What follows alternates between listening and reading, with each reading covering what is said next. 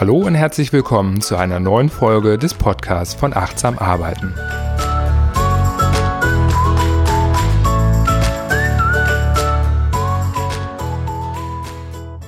Heute ist bei mir Sabrina Rieger. Hallo Sabrina. Hallo Gerald, grüße dich. Ja, magst du dich einmal den Hörern vorstellen? Wer bist du? Was machst du? Ja, gerne. Ja, mein Name ist Sabrina Rieger und ich bin gebürtige Schwäbin, wie man vielleicht äh, auch heraushören kann. Ich äh, wohne im Raum Gummersbach, äh, bin dort mit meinem Freund zusammen ähm, wohne dann im kleinen Häuschen und habe mich im Jahr 2013 im Bereich Management Support selbstständig gemacht. Das heißt, alles so rund um das Thema Backoffice übernehme ich. Und ja, bin gerade dabei, mir da so ein Team aufzubauen und merke, dass es von den Anfragen her deutlich anzieht, was mich natürlich freut, äh, was mich auf der anderen Seite aber auch vor Herausforderungen stellt. Und bis vor ja, einem halben Jahr habe ich auch noch das Thema Gesundheitsberatung parallel mit aufgebaut, ähm, habe aber dann doch festgestellt, dass es doch besser ist, wenn ich mich auf ein Themengebiet konzentriere und habe mich dann eben entschieden für dieses Thema Management Support, dass ich das dann weiter auf und ausbaue und ja, bin ganz glücklich mit dieser Entscheidung. Mhm. Was machst du da so konkret? Was kann ich mir darunter vorstellen? Management Support, Backoffice arbeiten? Genau, also das Ziel ist eigentlich, den Kunden tatsächlich zu entlasten von all dem, was nicht zu seinem Kerngeschäft gehört. Das heißt, äh, Aufgaben im Bereich Vertriebsunterstützung, Telefonakquise, Social Media Management, Veranstaltungsmanagement, ähm, vorbereitende Buchhaltung. Also alles das, was anfällt in einem Unternehmen, was aber nicht unbedingt zum Kerngeschäft gehört, das ist eben da die Idee und das Ziel, ähm, das dem Kunden eben abzunehmen. Mhm. Was sind das äh, für Arten von Auftraggeber, die du da hast? Wie groß sind die? Im Moment sind es ähm, eher kleinere Unternehmen, zum Teil Einzelunternehmer, die einfach sagen, Mensch, ich bräuchte nochmal zusätzliche Unterstützung. Auf der anderen Seite sind es kleine Unternehmen, so ich sag mal fünf bis zehn Mitarbeiter, die die da im Büro haben, die dann sagen, Mensch, einzelne Aufgaben würden wir gerne auslagern. Da haben wir einfach die Kapazitäten nicht dazu, die Ressourcen nicht, das Know-how vielleicht zum Teil auch nicht. Und die sagen dann, jawohl, das kommt uns doch gelegen und das lagern wir sehr gerne aus. Mhm. Also machen die schon alles richtig. Ne? Meine, mein Credo ist ja, arbeite als Unternehmer und Selbstständiger nur an dem, was dir Freude bereitet und eliminiere, automatisiere oder delegiere alles andere. Also deine Kunden machen es vollkommen richtig und wenden sich an dich, damit äh, du mit deinem Team dann diese Art von Aufgaben für die abnehmen kannst. Richtig, genau. Das ist so der Gedanke dahinter und es freut mich auch, dass das immer mehr Beliebtheit findet. Die Anfragen der letzten Monate zeigen eigentlich, dass das genau der Trend ist, wo es auch hingeht. Genau, von daher kann das Unternehmen jetzt auch für mich da weiter wachsen. Mhm. Jetzt hast natürlich du dann die Herausforderung, dass äh, du diese Vielzahl von Aufgaben hast, die diese Einzelunternehmer und kleine Unternehmen an dich weitergeben. Und wie bist du da so aufgestellt? Wie kriegst du das dann alles bewältigt, was dann für dich ein Auftrag ist, der reinkommt? Tatsächlich stoße ich da an meine Grenzen. Seither habe ich alles versucht, so selbstständig äh, zu machen und äh, in Eigenregie, aber eben durch das Auftragsvolumen ist das so nicht mehr machbar. Und deshalb habe ich jetzt vor einem Jahr mit einer ersten Mitarbeiterin gestartet und jetzt vor zwei Wochen ist dann eine neue Kollegin noch mit an Bord gekommen. Und meine Herausforderung ist es im Moment, die Aufgaben, die seither alle auf meinem Tisch lagen, dann auch weiterzugeben und entsprechend zu delegieren, was sich als gar nicht so einfach herausgestellt hat. Mhm. Was ist da die Herausforderung für dich? Für mich persönlich dieses tatsächlich loslassen. Ne? Dieses, ähm, andere können das auch. Vielleicht kennst du das von dir selber oder, oder von anderen, äh, die erzählt haben, ja, man meint oftmals, man kann es selbst eben am besten. Ne? So wie ich es mache, äh, macht es keiner. Und äh, dann da wirklich loszulassen, zu sagen, jawohl, das übernehmen jetzt andere, das fällt mir noch so ein bisschen schwer. Auch so explizit, welche Aufgaben kann ich denn ganz genau abgeben und welches sollte ich denn tatsächlich selber machen. Also diese Unterscheidung, da bin ich im Moment noch am Üben. Mhm. Ja, genau. Also du bist ja an der Stelle selber dann Unternehmerin, obwohl diese Aufgaben, die da reinkommen, das sind ja ganz viele Dinge, die abgearbeitet werden müssen. Aber ich vermute mal, langfristig wird nicht das Ziel sein, dass du dann einfach äh, diese Aufgaben abarbeitest, sondern ja in deinem Unternehmen, was diese Art von Aufgaben abarbeiten wird, du die Unternehmerin bleibst und dein Unternehmen steuerst, sodass das primär dann deine Fachkräfte für dich äh, abnehmen, diese operative Leistungserbringung. Ne?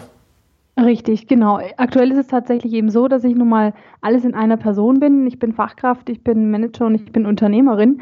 Und genau das ist eben so die Herausforderung, sich für jeden Bereich dann die Zeiten rauszunehmen und sich dann auch wirklich konzentriert auf diese Aufgaben zu konzentrieren und in die einen Schuhe zu schlüpfen und in die anderen Paar Schuhe zu schlüpfen. Was wäre das, was du am liebsten machen würdest? Also mir macht tatsächlich diese Koordination und Steuerung macht mir Spaß. Thema Vertrieb auch, also die Kunden reinzuholen, ins, ins Unternehmen zu überzeugen vom Unternehmen und dann eben die Aufgaben an diejenigen zu verteilen, die da ihre Stärken haben. Ne? Jeder hat ja woanders irgendwo seine Stärken und mein Ziel ist es, ein Team aufzubauen, was so groß ist, dass jeder wirklich einen kompletten Bereich auch abdecken kann und das dann entsprechend ja intern zu verteilen und dann gegenüber dem Kunden auch Feedback zu geben, ich dann da vielleicht so die zentrale Stelle bin oder eben auch dass man sagt, vielleicht macht es Sinn, dass die einzelnen Mitarbeiter selbst Kontakt mit den Kunden haben. Also auch da bin ich noch so in der, in der Findungsphase, wie das denn aussehen könnte.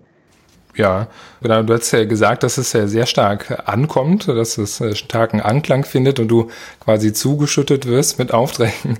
Wie ist da so die Lage? Ja, es reißt nicht ab. Also schon allein diese Woche habe ich jetzt wieder drei Neuanfragen ja, wo ich erstmal gucken muss, was wollen die, ich muss mir die Zeit nehmen und dann nehme ich sie auch gerne natürlich, um mit den Leuten zu telefonieren, was haben die denn für Aufgaben, die sie gerne auslagern wollen und ja, um dann zu schauen, wie können wir das irgendwie so hinbekommen, dass der Kunde entlastet ist und dass es dann im Team auch ordentlich bearbeitet wird. Genau, das heißt, um wie viel konntest du da weiter wachsen mit dem Volumen der Anfragen, die du da gerade hast? Puh, weil das ist, das ist jetzt eine gute Frage. Ich glaube, mit Zahlen direkt kann ich es nicht so richtig belegen.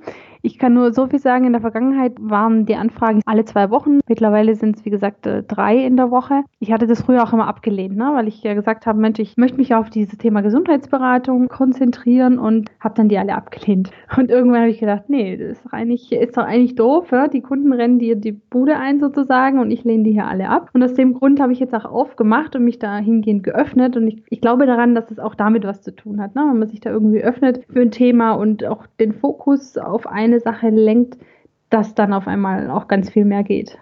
Mhm. Und dass jetzt so viel mehr Anfragen kommen, ja klar, du bietest es jetzt aktiv an, also vorher hast du es nicht angenommen, jetzt tust es. Wie ist dann sonst der Strom, der Zustrom zu erklären, dass da jetzt so viel mehr Anfragen reinkommen? Hast du da irgendwie eine Werbekampagne aktiv oder wo kommt das alles her?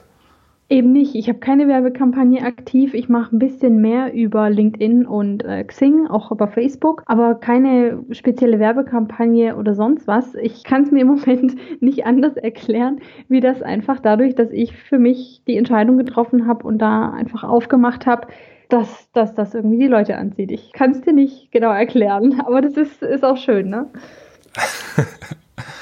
Ja, das äh, ist ja sehr interessant und spannend zu hören. Das, äh, glaube ich, wünschen sich viele, dass sie das äh, quasi mit einem Ruf ans Universum steuern können, dann direkt hier der Zustrom an Kunden auf sie zukommt. Aber wenn du sagst, es sind so viele und es sind drei pro Woche, vorher alle zwei Wochen und du hast jetzt hier eben, wächst du und stellst Mitarbeiterinnen ein, das ist ja dann die Frage, ist das der, der Weg, den du gehen kannst und sollst, dass du einfach dieses dynamische Wachstum jetzt äh, mitmachst und noch mehr Menschen einstellst oder gibt es da qualitative Möglichkeiten, das zu steuern? Ich denke, es geht in der Zukunft auch für mich mehr in die Richtung konkrete Zielgruppendefinition. Das habe ich seither so noch nicht gehabt. Klar gibt es gewisse Kunden, das macht einem mehr Spaß, bei anderen macht es einem einfach weniger Spaß. Aber da wirklich eine gewisse Zielgruppe herauszusuchen, wo ich sage, Mensch, toll, das, da hätte ich richtig Lust drauf. Ich denke, das ist die Aufgabe für die Zukunft. Und darüber dann eben auch so dieses Thema Qualität auch äh, sicherzustellen. Ich weiß nicht, inwieweit wir uns eventuell in, im Unternehmen nochmal spezialisieren wollen, dass wir sagen, okay, wir konzentrieren uns beispielsweise auf die Themen wie Vertriebsunterstützung und Social Media und lassen die anderen Themen raus. Wobei ich die Erfahrung gemacht habe, dass sich das halt auch immer wieder gegenseitig ergänzt und wenn der eine Kunde mit dem einen Thema kommt und merkt, Mensch, das läuft gut, dann fällt ihm ein, ach Mensch, ich habe da vielleicht auch noch irgendwie eine vorbereitende Buchhaltung da wäre es toll, wenn, wenn das übernommen werden könnte oder die Reiseplanung. Also da ergibt so oftmals das eine das andere und ich möchte ungern dem Kunden dann sagen, hm, nee, machen wir jetzt nicht, sondern wirklich diesen Service anbieten, alles aus einer Hand. Also den ganzen Bauchladen sozusagen. Die ganzen Bauchladen, ja. Das ist echt so ein Thema, wo ich mir dann auch oft überlege, wenn ich so Webinare höre oder irgendwelche Fachartikel lese oder Bücher lese, wo dann natürlich immer wieder empfohlen wird, sich zu spezialisieren, sich zu positionieren in einem Bereich. Irgendwie habe ich das für mich noch nicht so auf dem Schirm oder noch nicht geschafft bisher. Mal gucken, ob es in die Richtung gehen wird oder ob ich dann doch mit dem Bauchladen weitermache. da schlagen noch zwei Herzen in deiner Brust. Ne? Auf der einen Seite eben den Kunden bedienen zu wollen und insgesamt eine gute Leistung anbieten zu wollen, eben mit diesem Ansatz alles aus einer Hand versus eben das, was du weißt, was fachlich möglicherweise sinnvoller und richtiger ist, eben die Spezialisierung und die Positionierung. Da bist du noch im Findungsprozess. Richtig, genau, gut zusammengefasst, ja. Und das eben sowohl inhaltlich auf der einen Seite, dass du sagst, ja, Vertriebsunterstützung, Social Media könnte ein Thema sein, was ich inhaltlich gerne anbieten möchte. Und ist es auf der anderen Seite, du hast eben gesagt, konkrete Zielgruppendefinition, Lieblingskunden. Gibt es da irgendwen, äh, den du besonders ansprechen möchtest? Also von der Art und Weise als Kunde?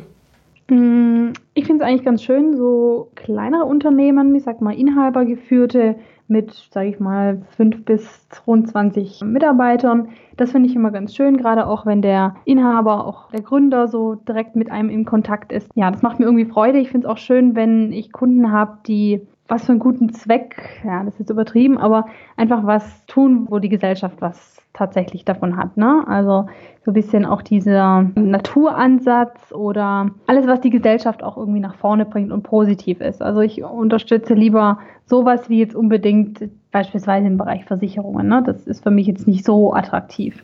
Waffenhersteller oder sonstige Dinge, genau, also alles, was im ethischen Aspekt hat, mit deinen Anschauungen eine Übereinstimmung hat.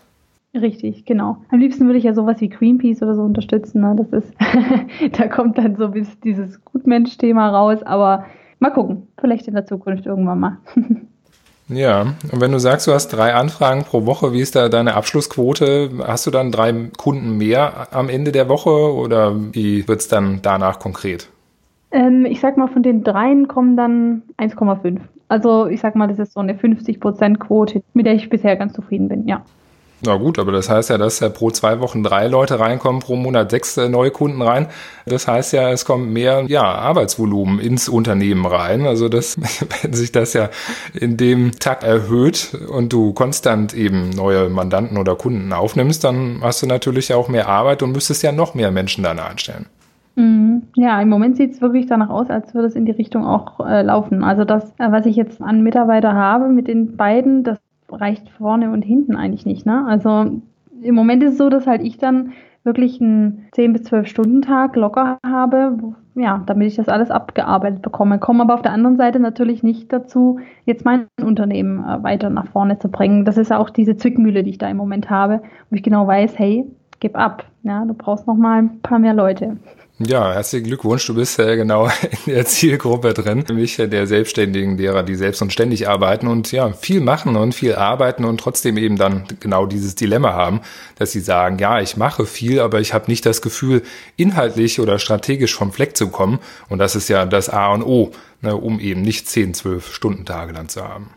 Ja, gebe ich dir vollkommen recht das ist total wichtig, ne, dass man sich diese Zeit nimmt. Ich habe mir jetzt mal in den Kalender eine Unternehmerinnenzeit eingeplant. Die würde ich gerne immer montags, vormittags machen. Ich bin jetzt auch schon ein paar Mal wirklich auch dazu gekommen und habe mir die Zeit komplett weggeblockt. Aber die fehlt dann natürlich jetzt im Moment äh, dann beim Abarbeiten, ne? bei diesen Fachkraftthemen, die, die fehlt da. Also mir kommt sofort ein Punkt in den Kopf, äh, den ich äh, gerne thematisieren möchte und der dir vielleicht hilft, äh, das ein bisschen zu entspannen. Magst du sagen, was so dein Stundensatz ist, den du deinen Kunden anbietest? Mhm. Im Moment sind wir beim Stundensatz von 65 Euro. Mhm. Netto. Genau. Mhm. Und das akzeptieren die Menschen, denen du Angebote schreibst, sagen, Mensch, Sabrina, ist ein guter Stundensatz, ich habe viel Gutes von dir gehört, ich will, dass du das machst. 65 Euro, hier, bitteschön. Natürlich nicht alle, ne? Deshalb sage ich Abschlussquote 50 Prozent. Es gibt welche, die sagen, hm, nee, das ist mir einfach zu teuer, da habe ich jetzt kein Budget dafür oder wie auch immer. Ich habe aber die Erfahrung gemacht, dass die irgendwann auch wieder kommen. Ne? Also die suchen sich dann jemand, der das vielleicht deutlich günstiger macht und stellen dann aber fest, naja, doch so zufrieden bin ich nicht, läuft doch nicht so rund, vielleicht liegt es an der Zuverlässigkeit etc.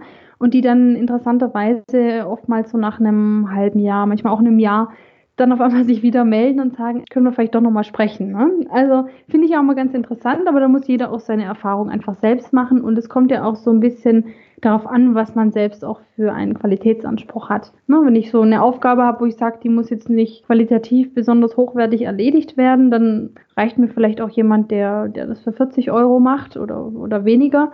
Und wenn ich halt wirklich möchte, Mensch, oder selbst einen hohen Qualitätsanspruch habe und ich auch möchte, dass das entsprechend so bearbeitet wird, dann ja, suche ich mir vielleicht auch jemand, der diese Qualität auch leisten kann oder anbietet. Also ich finde die Quote, wenn du sagst, äh, drei Menschen stellen sich vor in der Woche, die dein Angebot anfragen und du hast äh, eine Abschlussrate dann eben von 50 Prozent, ist das ein Spitzenwert. Das muss man erstmal erzielen. Und ja, ich würde gerne bei diesem Thema Preis bleiben.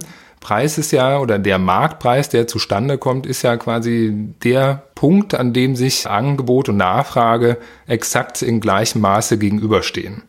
Und deine Ressourcen, die sind ja nun mal sehr limitiert. Du hast jetzt eben neben deiner Arbeitszeit, die ja eigentlich Unternehmerzeit sein sollte, hast du zwei Mitarbeiterinnen in Vollzeit, vermute ich mal. Noch nicht in Vollzeit. Ähm, bisher noch in Teilzeit, äh, mit, mit der Hoffnung, dass sie aufstocken auf Vollzeit, ja. Das heißt, in Stunden hast du pro Woche wie viele Ressourcen dann verfügbar von den beiden Damen? Das sind 40 Stunden. Mhm. Also du hast letztendlich 40 äh, Stunden auf deiner Seite als Produktionsfaktoren, ja, die kannst du verkaufen und dem gegenüber steht dann wie viele Stunden, die die Kunden bei dir erwerben möchten pro Woche? Oh, du bringst mich mit Zahlen jetzt. Huh. ähm, müsste ich, müsste ich echt nochmal ausrechnen. Also unterm Strich könnte man sagen, mehr als 40 wahrscheinlich, ne? Weil wenn du sagst, äh, die sind voll ausgelastet und du sollst auch noch Mitarbeit, äh, genau, dann also 40 Stunden hast du, die du disponieren kannst und mehr als 40 kommt rein. Dann würde ich vermuten, dass es ja quasi an der Stelle genau Angebote Nachfrage sich nicht ideal gegenüberstehen sondern äh, quasi ein limitiertes Angebot ja nur da ist, nämlich 40 Stunden, dem eine sehr viel größere Nachfrage gegenübersteht, nämlich mehr als 40 Stunden. Von daher wäre es, wenn man das jetzt rein kaufmännisch beurteilen würde, der ideale Preis, der Preis, wo eben dieses Angebot der Nachfrage exakt gleich gegenübersteht, müsste möglicherweise ein höherer sein. Ja, also ich bin da sowieso dran an diesem Thema, weil Stundensatz, wie du schon so schön gesagt hast, das ist, ist ja tatsächlich auch äh, limitiert, ne? Und ich würde auch gerne vielleicht mehr so in dem Bereich Pakete zu schnüren, ne? Und dass ich sage, okay, meine Mitarbeiter und ich werden nicht nach Stunden bezahlt, sondern eben nach Ergebnis. Weiß ich nicht, wenn ich jetzt hier das Thema Social Media äh, für dich als Kunde übernehme, dann kostet ein Monat äh, Betrag X. Dafür kannst du dich verlassen, dass deine Social Media Kanäle entsprechend gepflegt werden, dass da Postings erscheinen, etc. Ein interner kalkulatorischer Stundensatz, den halte ich oder ist natürlich wichtig. Ähm, ich fände es aber einfach schön für uns selbst und aber auch für den Kunden so einen gewissen ja, Festbetrag zu haben, dass man einfach weiß, was kommt da monatlich äh, oder ja, monatlich meistens ist ja die Abrechnung dann tatsächlich äh, an Kosten auch auf uns zu. Ja, und dennoch, äh, genau komme ich äh, zu dem Punkt äh, von vorhin zurück, möglicherweise müsste dieser Preis dennoch höher sein, als er aktuell ist. Weil wenn du so viel mehr Nachfrage nach deiner Leistung hast und die ja weiterhin limitiert ist, dann wäre mein heißer Tipp eben den Preis auf ein solches Niveau anzuheben, dass du vielleicht nicht mehr die 1,5 Kunden kriegst in der Woche, die du ja auch schon fast gar nicht mehr in Kürze dann äh, onboarden kannst. Ja, irgendwann ist ja mal Schluss, dann kannst du ja gar keinen mehr aufnehmen. Selbst wenn 1,5 gerne den Auftrag dir geben würden, kannst du den ja jetzt dann irgendwann nicht mehr reinnehmen, solange du keine Produktionskapazität im Sinne eines neuen Mitarbeiters hast. Und äh, selbst wenn das absinken würde, ich äh, sag's mal drastisch auf 0,5 von 3, ja, sich äh, quasi massiv äh, reduzieren würde, wäre es ja auch mit den 0,5, hättest ja nach einer Weile eh die Herausforderung, auch den überhaupt aufnehmen zu können. Hm, ja, ich verstehe deinen Ansatz. Finde ich, finde, finde ich gut. Ich habe tatsächlich letzte Woche mal ein Angebot äh, rausgelegt. Da habe ich absichtlich in Anführungszeichen so ein Abwehrangebot gemacht, weil ich mir dachte, Hilfe, wenn der jetzt auch noch kommt, dann weiß ich nicht, wie es gehen soll. Und habe halt wirklich dann einen Stundensatz von 80 Euro veranschlagt. Bisher hat er sich jetzt noch nicht gemeldet, ne? Ja, mal, mal gucken. Ne? Aber da habe ich dann auch gedacht, so, jetzt muss ich einfach vom Stundensatz hoch, damit dann hoffentlich der, der in diesem Fall absagt hört sich total blöd an und es ist ein mega Luxusproblem und andere denken sich, mein Gott, äh, so ein Luxusproblem hätte ich auch gerne. Es kann aber auch wieder anders kommen. Ne? Also das, das weiß ich auch, dass es auch Phasen geben wird, wo das vom Umsatz oder von, von den Anfragen erstmal zurückgeht. Ne? Das ist völlig klar. Aber ähm, ja, ich finde die Idee gut, wenn du sagst, einfach da nochmal über den Preis sich zu überlegen, welche Kunden spreche ich auch an. Weil ich denke, ich spreche dann auch nochmal ein ganz anderes äh, Klientel oder ganz andere Unternehmen an, wenn ich da andere Preise aufrufe. Ja, und jetzt hast du das als Provisionspreis äh, dann gemacht, dass du einen Preis gesetzt hast, von dem du denkst, dass er nicht angenommen wird. Wenn du das aber noch ein paar Mal machst, dann wird garantiert einer dabei sein, der das zu dem Preis annimmt. Ja, und das, äh, denke ich, ist nicht erforderlich, darauf zu warten, dass du äh, Angebote schreiben musst, die keiner annimmt, sondern vorher schon bei den Kunden, die du annehmen wirst, den maximalen Preis äh, dort ansetzt und realisierst, den du dann schon realisieren kannst. Weil alle Kunden, sagen wir mal, die letzten fünf, die du reingeholt hast für 65 Euro, was wäre, wenn die alle schon 80 Euro gezahlt hätten? Dann stündest du heute ganz anders da.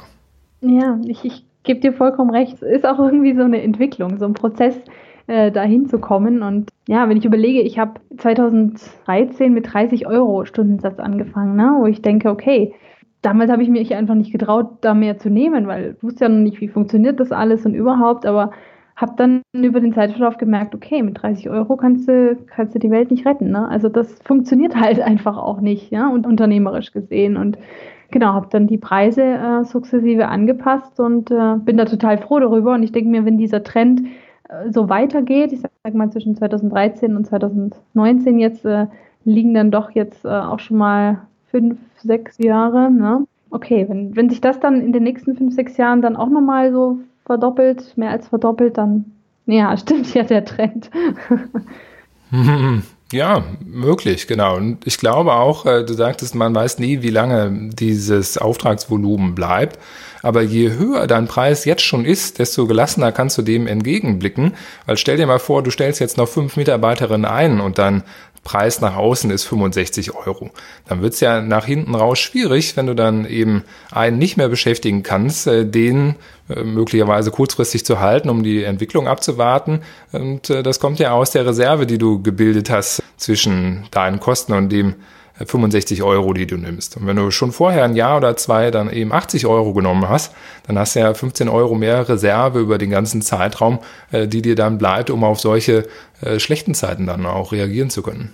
Ja, das ist richtig. Und ich könnte das ja so in Stufen einfach antesten, inwiefern das die Kunden dann auch annehmen. Ne? Wenn ich dann irgendwann mehr Kunden habe, die diesen Stundensatz von 80 Euro bezahlen, dann ähm, ja, kann ich mich, wie du sagst, da auch entspannter zurücklehnen und habe dann auch die Selbstsicherheit, jawohl, das wird auch so angenommen am Markt. Ja, also ich äh, bin gespannt, äh, was als Feedback kommt von dem einen Kunden, wo du das schon so gemacht hast. Auf der anderen Seite, ja, wenn du ja eh jetzt langsam an Kapazitätsgrenzen kommst, macht es vielleicht Sinn, erst dann den neuen Mitarbeiter einzustellen, wenn du eben neue Kunden zu einem höheren Preis bekommst. Und wenn du halt äh, bei dem Preis bleibst, genau, weißt du, okay, dann kann ich damit rechnen. Aber dass du, bevor du jetzt die nächste Entscheidung triffst, eine bessere Entscheidungsgrundlage hast, genau, mit welchem Stundensatz kalkuliere ich dann in der Zukunft? Ne? Wie sehr kann ich mir den Mitarbeiter leisten? Wie schnell lohnt er sich? Und so weiter, ne? statt eben erst einzustellen und den dann quasi befüllen zu müssen mit einem wie auch immer gearteten Preis. Hauptsache, es kommt was rein.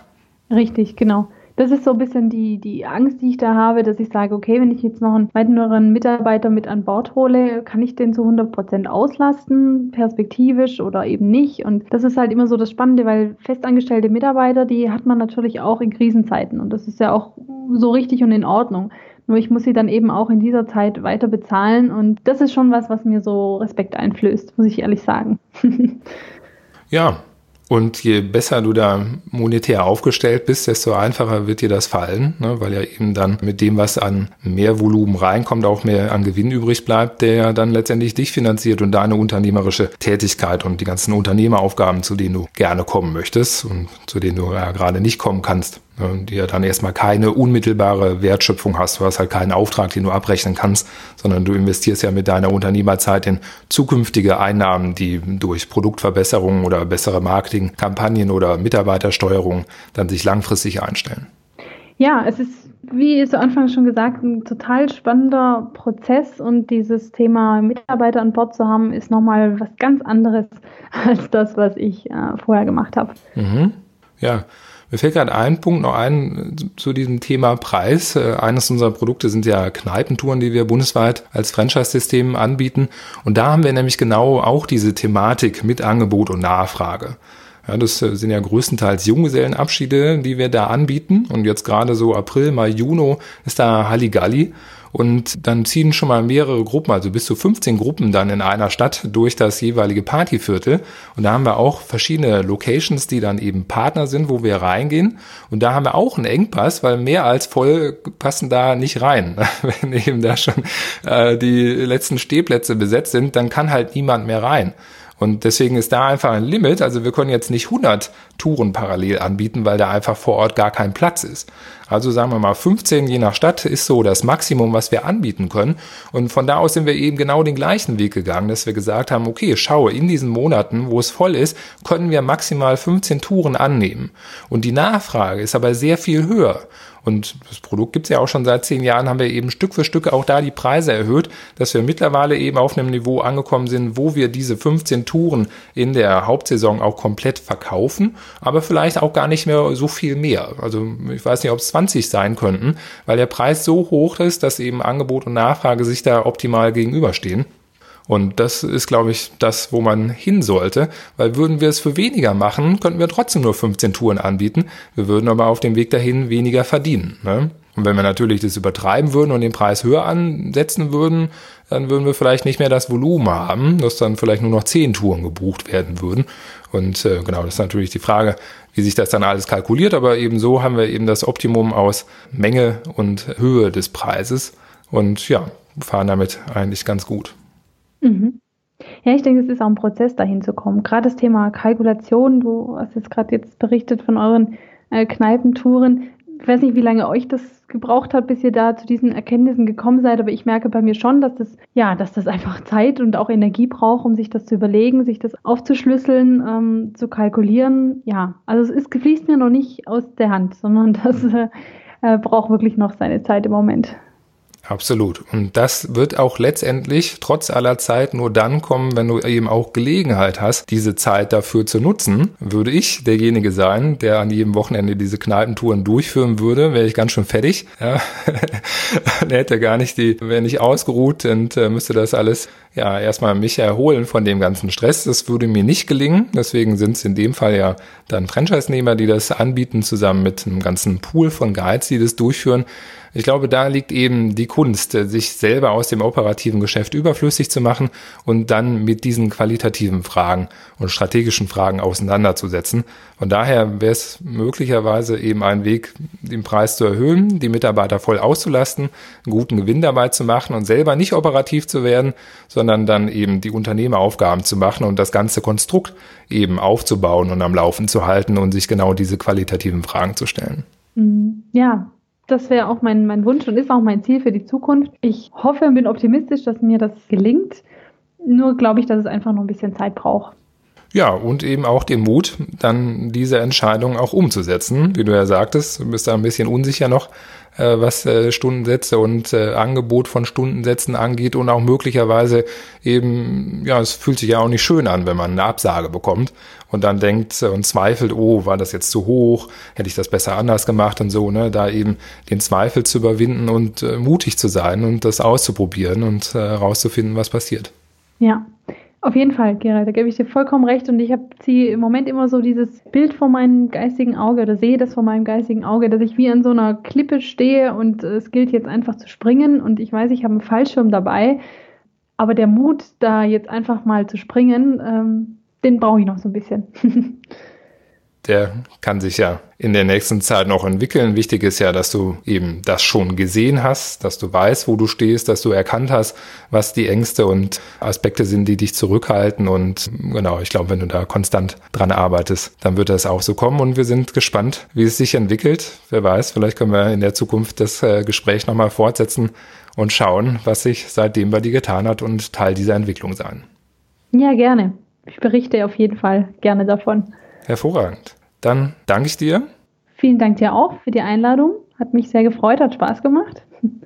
Ich hoffe, dass es auch den Hörern Impulse gegeben hat, vielleicht ihre eigenen Kalkulationen zu überdenken. Und dann sage ich besten Dank und bis bald.